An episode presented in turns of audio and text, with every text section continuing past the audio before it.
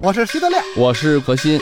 今天咱们说的这个节目就是收藏紫禁城。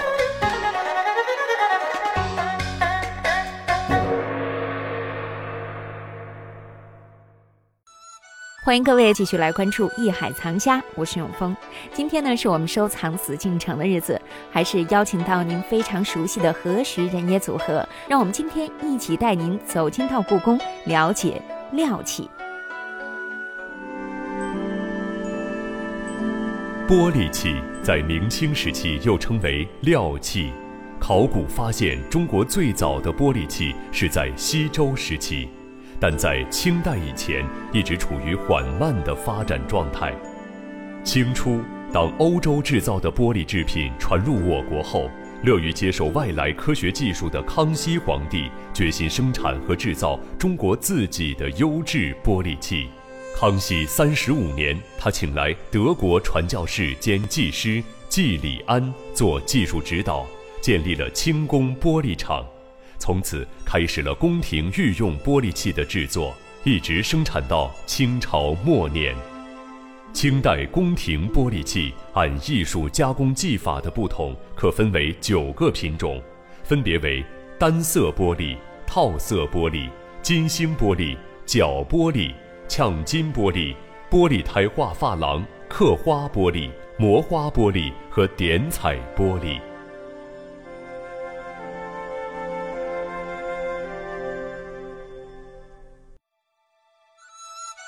如今呢，在收藏界，很多人都会将料器当做普通的玻璃器皿。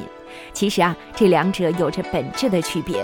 就中国清代的宫廷料器来说，它的最大特点是在于追求像玉一样温润的质地，并且所有宫廷料器一定经过后期多次的打磨、抛光、刻花等等工序才能完成。这与当时外国玻璃一吹即成是有本质区别的。那此外呢，清宫廷当中的料器表面的花纹都是像琢玉一样琢出来的，工艺非常难得。如今在收藏界，宫廷料器一般多数被国内外顶级藏家所注意，近几年呢才在拍卖市场上崭露头角。在节目的上半段，何老师为我们讲述了一个真实的故事：曾经有一位藏家购买了一件号称和田白玉的摆件，但经专家鉴定为料器。矿石鉴定呢，也并非是玉质，买主大为惊诧，心中也是疑惑不解，很想弄清楚这真相到底是怎样的。可如何才能够明确这个结论呢？好，接下来让我们继续听一听何老师的讲述。这里是艺海藏家。实际怎么就能马上就明确了？摔碎它就明确了，那当然了，对吧？后来他就说了，可是八万块钱，为了学习，既然鉴定中心说对，可是我就觉得他不会，那肯定是他他没鉴定好，这成分这这有问题。嗯，他说反正也鉴定的机构说这东西不对啊。嗯，好，你说是玻璃，我说它不是玻璃，可能就一种什么石头，就是接近，没准它即使不是羊脂玉，它现在改口了，但也不会是玻璃的。嗯，不信，他说那我们就来一把，当时啪把这把腿摔断。嗯，这一看里边的成分。这时候又肉眼就可以看到是玻璃，它玻璃碎了什么样，我们都知道嘛。对对对，但是玉碎了什么样，我们很少见。对，玉打开了就是碎了以后，那它的是那矿嘛，石头嘛，它的这个剖面跟你那玻璃对肯定是不一样的，玻璃要更光滑，就全明白了，是吧？然后他当时就是说了，他把那个残件啊，就这个马，后来我们师傅还特别逗，把这马呢玻璃嘛还给粘上了，摆在那五零二胶嘛，我就粘上，然后当时让我看盒。你过来看看这是什么？这什么玉？考我啊！我师傅，我叭叭叭过去一看。乍一看确实也很好，羊脂白玉，但是拿到手里头，包括分量啊，还有温度啊，然后等等，玻璃可能因为导热性强一点啊，嗯，然后我觉得啊，因为太密实了，我说的，但是又确实不像树脂的，因为咱们也都知道，做白玉很多东西要低端的是用树脂，嗯，是树脂加石粉，这也是一种做伪的方法。你看起来有石头的质感，现在做玉比以前还厉害，现在还能把里面的这个结构做出来，以前的料其实做不了结构。嗯，当时我斗胆说句，我说我怎么觉得是不是有点像料器？他说行，你的眼力不错，夸我了。嗯他说确实是，就这么一个故事啊。什么概念呢？人家鉴定的时候，我鉴定的是成分，这个成分呢，就像你说的阳起石啊、透闪石啊等等，是不是这成分啊？实际上，你所有的玉，咱们在以前的文化这几百年吧，才讲什么和田的籽儿料啊、和田玉啊，嗯确实它的矿跟矿，我们这个就是有这个开矿的一些朋友过来跟我们说，同样的矿。在新疆这和田这个地方，差五十米采出来的石头料开出来效果都不一样。嗯石头为什么有人玩石？石头是跟人的指纹一样，没有一块石头是完全一样的。所以说呢，他说这个矿跟矿啊，就差距，但是你成分实际都是，包括你青海，它都是天山、祁连山这山脉嘛，整个是一个大的地壳运动，它不可能产生本质的变化。为什么俄罗斯有俄料？咱说这个韩国有韩料啊，等等，还有阿富汗料，阿富汗料也很白的，嗯，但是呢，就是它差着山脉，差着它的环境，上亿年形成以后呢，它最后产生的效果，嗯给人的效果是不一样的。嗯你们发现没发现？德亮说过一个，他说：“你看这个所有的工艺的东西啊，材质啊、家具是木头组成的，嗯玉是石头，对吧？是玉石嘛。然后其他的很多东西啊，都是跟材质有关系，犀角啊、象牙。可是唯独瓷器和料器是什么？是典型的人工，嗯它实际上跟你的拿的什么材料关系并不太大。嗯做摊儿也顶多就是咱说了，胎子厚点、薄点，容不容易变形啊？嗯当然他会用的这个高岭土啊，用那种胎胎土好一点了，这是没问题的。嗯但是本质实际关系不是那么大，最重要的是人在里面的工艺要求太高了。对嗯，那么也就是说，这个料器只有在造办处所做的才会是最顶尖的。呃，相对来讲，至少是从第一材质上，嗯从它的工艺角度上，从它的这个水平来讲，为什么它高啊？就跟你看说，山东做的是也好，因为最早传到山东，嗯但很多人会，但是最好的工匠，我们给你拉到宫里头。嗯这就是体制问题啊！我到宫里头以后呢，宫里提供最好的条件、嗯，最好的设备、最好的原料，然后你们发挥你们技法。不所以，光是这个技法吧，是不是他们要做这个料器，也有一些人帮他们设计？对呀、嗯肯定有啊。嗯你跟画画的画工，嗯，您在山东，您是咱就这么说了，您只是工艺对，工艺者，嗯但是在宫里头有艺术家帮你去设计样子，嗯你会用你的工艺去完成这个，变成了工艺和技术、艺术的完美的结合。那你想，而且这个东西啊，你比方说啊，紫檀，嗯就是我是一土财主，我就是有钱，我买批紫檀料，那个张木匠给我做大桌子，往那一搁，它这料本身就值钱。嗯嗯做的好不好，单说料就本身就值钱。那这这东西搁到宫里那个工匠做，那当然做的非常好，嗯但是它其中料也最起码也得值一半钱，嗯对吧？这工值一半钱，但是这个瓷器和料器不一样。瓷器有可能我自个儿家用这粗瓷大碗就是五毛钱一个，对哎，但是同样就还是这这个土、这个胎、这个釉搁到宫里，人家做完了就五十万一个，嗯对吧？嗯料器也是一一样。对那我记得那会儿我们看戏哈，京剧有一个特著名的叫石玉镯。这个石玉镯呢，也有一个特别著名的包袱，往往那个丑婆子呀，就是嗯丑式的那个婆子，都会使这个，就是那个要妈妈那那小姑娘用各种的那个戏曲的手段，呃，让人看不见，完了，呃，不好意思，最后把那玉镯捡起来，刚一捡起来，那老婆子过来了，哎，来闺女让我看看，哗，底下观众一乐，然后花旦特害羞，把镯子递过来，老太太拿过来，然后掉头冲观众，仔细一看。这是特著名的一个梗的啊，就谁都这么吃，什么料货，咵，观众又乐了。这是他跳出自己的身份，说这就是一料的。其实因为他本身就是假的嘛，他是那个戏剧舞台上的道具嘛。嗯嗯啊其其实是料货，观众哗一乐，他再回来再进到戏里边再说，说明什么呢？就说明在清代的人看来，料东西不值钱。嗯不就料的，这有什么值钱的？今儿拿来，您看我这这镯子啊，您看我这个六子，就是戒指啊，嗯您看我这界面正经的，这您这什么正经什么？您这料货，您甭说您是翡翠是是是是是玛瑙料的，就是不值钱。嗯但是宫里的这个官造的料又那么好，又那么值钱，嗯，所以它这就是技术的问题。对。嗯对嗯，所以何老师，您给我们介绍几件宫里非常著名的料器。如果我们要是去故宫的话，能够看到的有哪些？哎呀，这个故宫啊，现在就因为倒还没有专门的这个料器的这展馆啊，对，因为它确实也比较少，对并不多见我。们看到的就是也就在珍宝馆里头，珍宝馆里有一些料器的鼻烟壶，嗯呃，还有一些料器的笔筒。嗯咱们就先讲一个，就我觉得就是最简单，但是大家最容易理解的，就比如说套色的料器，嗯就是咱们看到的一般料器，直接烧完了应该是无色的，嗯，就是透明的嘛，玻璃嘛，嗯，对吧？但是这时候我要加颜色啊，中国人以黄为贵，嗯对吧？黄为尊为贵，而且在这个确实在西方啊就很有意思啊。嗯西方人搞科学研究的，发现了人的眼睛对黄颜色是最敏感的。嗯也就是最刺眼的颜色，最晃眼的颜色，也就是黄色啊，这很有意思。咱们中国的这种传统的也是黄为贵。嗯，然后这个黄颜色呢，咱们一般的呃颜色来讲，我们叫藤黄，画过国画的人藤黄，嗯藤黄什么是有毒的？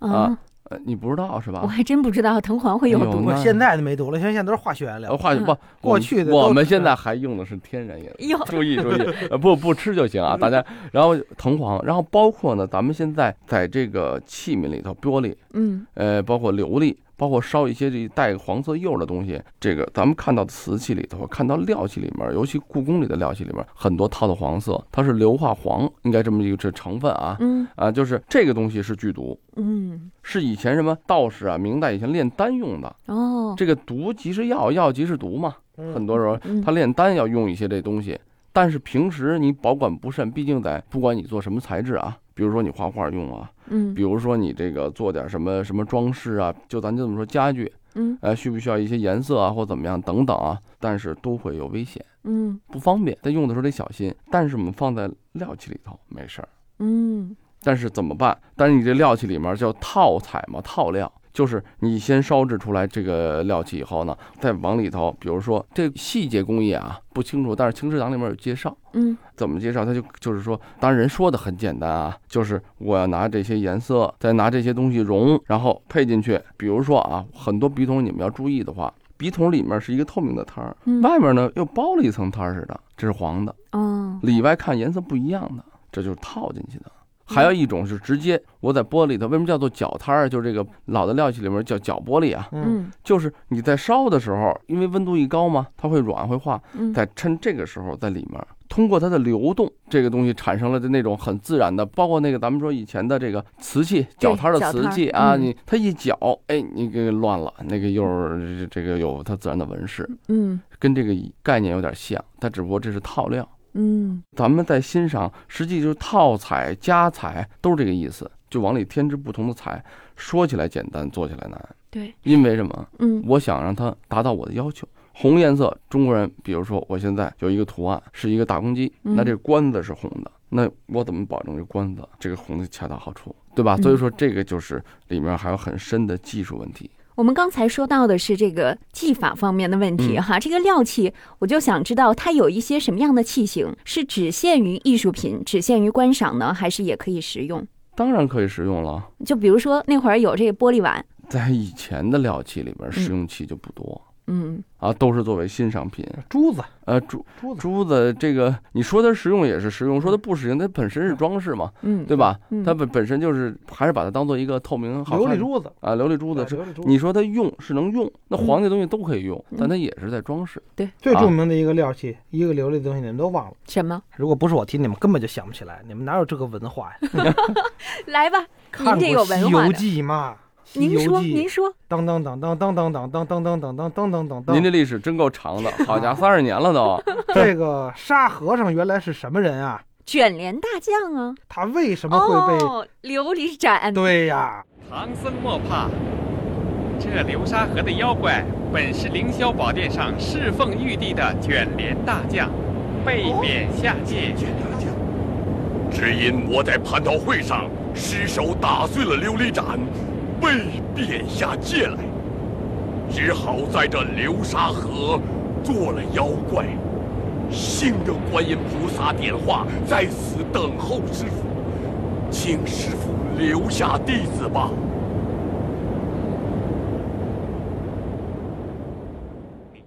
失手打碎了琉璃盏，被贬到流沙河嘛？可那会儿那个不叫料器啊，琉璃啊，一样啊，琉璃刚才不是讲了半天铜的故事吗？啊我们永峰还没明白。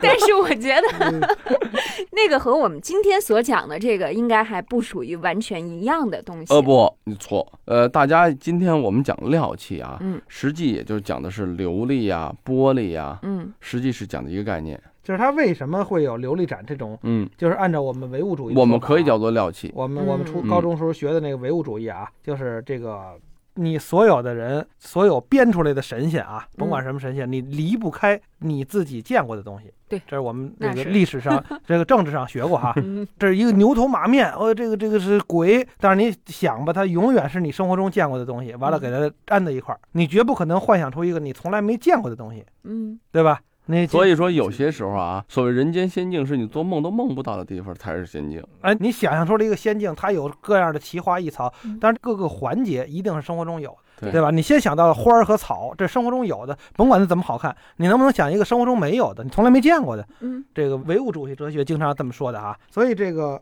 西游记》明朝的作品，它很多都是反映当时的时代、嗯当时的东西。那为什么这个呃会有这个孙悟空拿着一个棒子啊？因为这个小沙弥嘛，就嗯使个这个行脚的这个和尚嘛，哎，嗯使个棒棍，这个东西是很正常的。行走时候可以当拐杖，嗯完了万一遇从唐朝的时候就有武僧，就有可以这哎对，可以防身什么之类的。嗯那为什么猪八戒拿一耙子？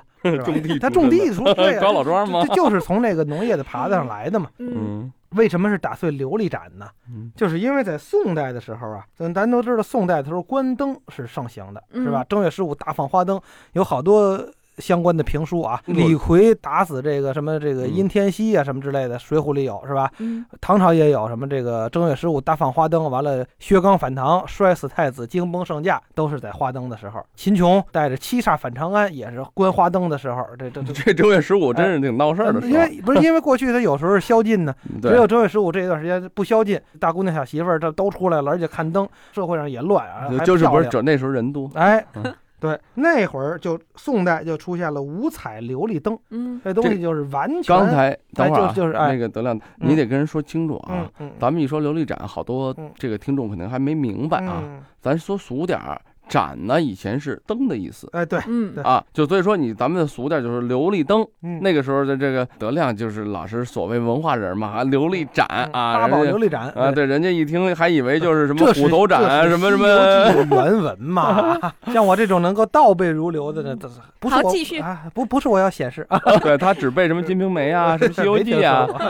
完了这个，所以他把这个东西变成了一个书里的所谓的仙家之宝，嗯增加了想象。但是他有它生活中的原型，哎，不就是这个，哎。这个说明什么问题呢？也嗯。就侧面说明啊，嗯。那个时候的琉璃灯啊、琉璃盏嗯。就是很贵重的，嗯。但是呢有这个东西了，而且相当漂亮嗯，你看啊，在五彩。自行车发明了以后，《哈利波特》里才有这人哎能骑着自行车上天。嗯生活中没发明自行车的时候，古今中外没有任何一骑扫把个神话，哎，对，能够骑自行车上天，对他只能骑个扫把，要不然翻个筋斗，是呃，不然？骑个什么翻个云斗啊对 对，对要么就弄个毯子呀。对对对对对，对，要不然插俩翅膀，哎嗯，反正他绝想不出自行车来。对，你只有生活中发明了自行车，他才能骑自行车飞。嗯，所以说，刚才永峰这个我意思我也明白啊，就是古代的，咱们现在的不管是琉璃啊，不管是料器啊，嗯现在的玻璃啊，呃，咱们讲的老玻璃，实际都是一种概念。嗯呃，怎么叫法？这个时代不一样啊。最早以前叫琉璃，然后后来发展到料器，